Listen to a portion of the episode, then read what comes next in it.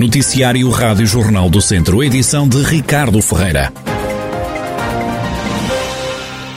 As ambulâncias dos bombeiros chegam a ficar retidas quatro horas nas urgências do Hospital de Viseu. Os bombeiros da região estão preocupados, assume o presidente da Federação Distrital, Guilherme Almeida. Ultimamente elas ficam retidas é considerável, chegam algumas a estar retidas cerca de quatro horas e a nossa preocupação é que quando, quando existem cerca de duas, três ambulâncias de cada corpo de bombeiros a serem retidas, eh, a nossa preocupação é a reposição da prontidão de socorro, ou seja, havendo necessidade de, de, de, haver, de, de, socorro às populações e de proximidade aos corpos bombeiros, uh, depois não, não, termos ambulâncias para socorrer as pessoas, quando na verdade elas estão no hospital a aguardar que, que fiquem disponíveis, uh, porque pronto, há macas ou porque bens não foram, foram triados e é isso que nos preocupa. Segundo os bombeiros, a situação é cíclica e é causada pela gripe e agora também pela Covid-19.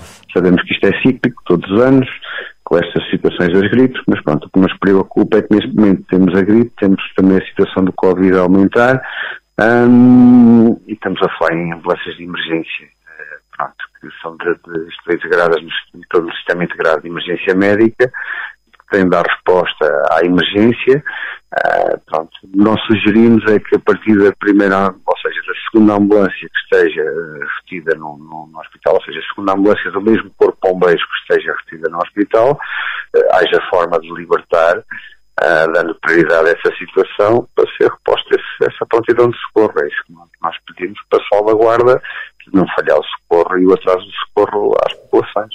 As queixas dos bombeiros da região, as ambulâncias continuam a ficar retidas nas urgências do Centro Hospitalar Tondela Viseu. Numa nota à Rádio Jornal do Centro, o hospital explica que os meses de outono e inverno são tradicionalmente de maior procura aos serviços hospitalares, o que pode traduzir-se numa maior afluência às urgências e, consequentemente, no aumento dos tempos de espera para os utentes, mas também para os profissionais que os transportam. O hospital reconhece que, pontualmente, em horas de grande afluência, a demora pode ser mais prolongada que o tempo habitual. Um incêndio numa habitação na Lapa do Lobo, em Nelas, fez esta manhã dois desalojados. São um casal na casa dos 70 anos que foi assistido no local pelos bombeiros de Canas de Senhorim, mas que não necessitou de ser encaminhado para o hospital. Segundo a corporação, o idoso foi transportado para o lar no centro de dia. Já a idosa estava a aguardar a chegada de uma assistente social para determinar se havia necessidade de alojamento ou se então vai ser transportada para casa casa de familiares. O incêndio começou na cozinha, ao que tudo indica, depois de os sofás que estavam junto de uma lareira eh, que estava acesa se terem incendiado. A casa ficou inabitável. O alerta foi dado por volta das 10 da manhã. Para o local foram hum, mobilizados 11 operacionais dos bombeiros de Canas de Senhorim, apoiados por quatro viaturas. Também por lá esteve a GNR e a Proteção Civil. Segunda morte no espaço de dois dias por Covid-19 no centro hospitalar Tondela Viseu. Nas últimas horas registrou-se mais uma morte, cinco admissões e também uma alta hospitalar. Na unidade hospitalar estão agora internados com o novo coronavírus 32 doentes, 27 deles estão hum, em enfermaria e cinco nos cuidados intensivos. Há mais uma pessoa em UCI face ao dia de ontem. O Centro de Apoio a Deficientes de Santo Estevão, em Viseu, abriu portas há 20 anos. Começou com 60 utentes, agora tem 72. A administradora delegada do Centro, Infância Pamplona, faz um balanço positivo destas duas décadas de trabalho. É um balanço inegavelmente valioso e precioso naquilo que foi e continua a ser a ajuda eh, para eh, pessoas com multideficiência e também para as suas famílias foi efetivamente e continua a ser uma resposta que em muito contribui para comatar muitas dificuldades sentidas pelas famílias uh, na prestação dos cuidados, uh, sendo que muitos deles são, são portadores de deficiência profunda e, portanto, e, e o cuidar de, desse tipo de, de pessoas é realmente muito difícil. E por isso estamos muito felizes por podermos contribuir para a melhoria da qualidade das pessoas eh, que nos pedem apoio e, e que na medida do possível nós respondemos sempre. Com 72 utentes, o centro está agora lotado. O edifício precisa de obras. Os trabalhos estão orçados em mais de 2 milhões de euros e já foram alvo de uma candidatura ao programa PARS Infância Pamplona. A administradora delegada do Centro de Apoio a Deficientes de Santo Estevão espera que agora, nas comemorações dos 20 anos, a instituição receba a prenda das tão desejadas obras. A sinistralidade rodoviária continua em queda na região. Nos primeiros nove meses do ano, e de acordo com a Autoridade Nacional de Segurança Rodoviária, perderam a vida nas estradas do distrito nove pessoas, menos cinco que no período homólogo. A quebra é de 35%. O número de acidentes também baixou. Registaram-se nos primeiros nove meses do ano 790 desastres nas estradas da região. Há menos dois acidentes que há um ano. As autoridades têm também contabilizado 50 feridos graves, menos 10 e 974 feridos ligeiros, são mais 48 do que no ano passado. Continuam as descargas poluentes na Ribeira das Hortas, em Santa Combadão. Diego Garcia, do Bloco de Esquerda, explica o que está em causa. Nós fomos alertados pela população de que estaria uma, a Ribeira das Hortas mais uma vez, ou seja, é importante salientar que os episódios de poluição na Ribeira das Hortas são contínuos há muitos anos, ou seja, a Ribeira sofre de um problema de poluição, na nossa opinião, grave. Nós fomos alertados de que a Ribeira estaria a receber descargas ilegais, eh, deslocámonos, como bem disseste, ao estacionamento que comumente se conhece como o estacionamento dos patos, mesmo no centro da cidade, e realmente realmente vimos que perto das obras, estão a decorrer umas obras nesse local, perto da Ribeira das Hortas, provinha, ou seja, dessas obras, provém esses afluentes que estão a descarregar diretamente para a Ribeira.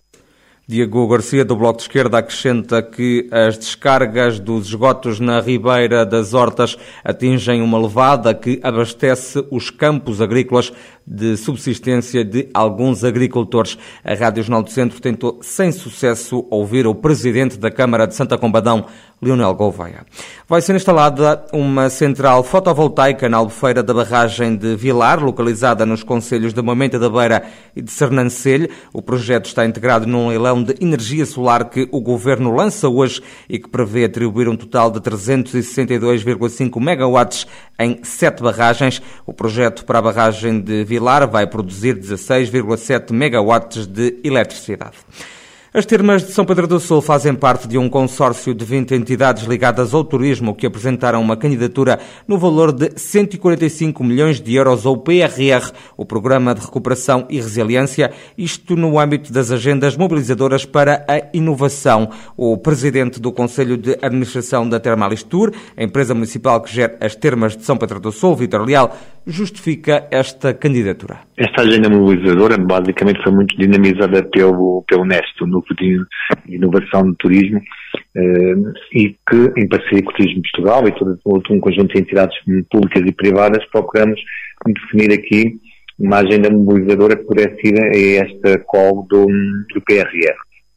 Sendo eh, a área, a área do wellness e da saúde e bem-estar uma área com grande projeção e com futuro que nós consideramos risonho, é lógico que a Termação Pedro Sul estar também nesta dinâmica, sendo as maiores termas do país e sendo um ator e um player importantíssimo a nível nacional desse setor do wellness de saúde e bem-estar, nós aliamos a todos os outros nossos parceiros para também apresentarmos o nosso projeto uh, naquilo que consideramos ser uh, fulcral para o desenvolvimento desta nação Pedro Sul. As termas de São Pedro do Sul que integraram na candidatura à requalificação do balneário Rainha Dona Amélia acrescenta à Rádio Jornal do Centro Vítor Leal, o presidente do Conselho de Administração da Termalistur. E já está escolhido o um nome para a direção da Visão Marca, que vai substituir Bárbara Sobrado, ela que deixou a direção executiva da instituição que organiza, entre outros eventos, a Feira de São Mateus. O presidente da Câmara de Viseu, Fernando Ruas, garante que em breve vai ser anunciado o novo responsável pela Viseu Marca. Tive conhecimento de que uh, uma senhora que era secretária executiva, acho que era assim a designação, tinha pedido uh, para terminar as funções. Pronto, depois eh, soubemos ainda que entrou em férias eh, posteriormente, no período a que tinha direito, e, e, confrontados com essa situação, resolvemos a situação. E neste momento temos, de facto, não vou anunciar aqui, mas temos já o, o a, a, pessoa escolhida para, para a substituição. Já falei e vou ultimar, digamos, essas conversações com os parceiros, nomeadamente com os dois eh, detentores do capital da, da Viseu Marca. Teremos uma Assembleia Geral muito em breve. Muito em breve a pessoa começará a trabalhar, eu acho que quase de imediato eu poderei dizer que eh, seguramente no início do próximo mês eh, teremos um novo secretário Fica a garantia de Fernando Ruas, presidente da Câmara de Viseu. No início de dezembro vai ficar a saber-se quem é o novo responsável pela Viseu Marca que vai substituir Bárbara Sobrado.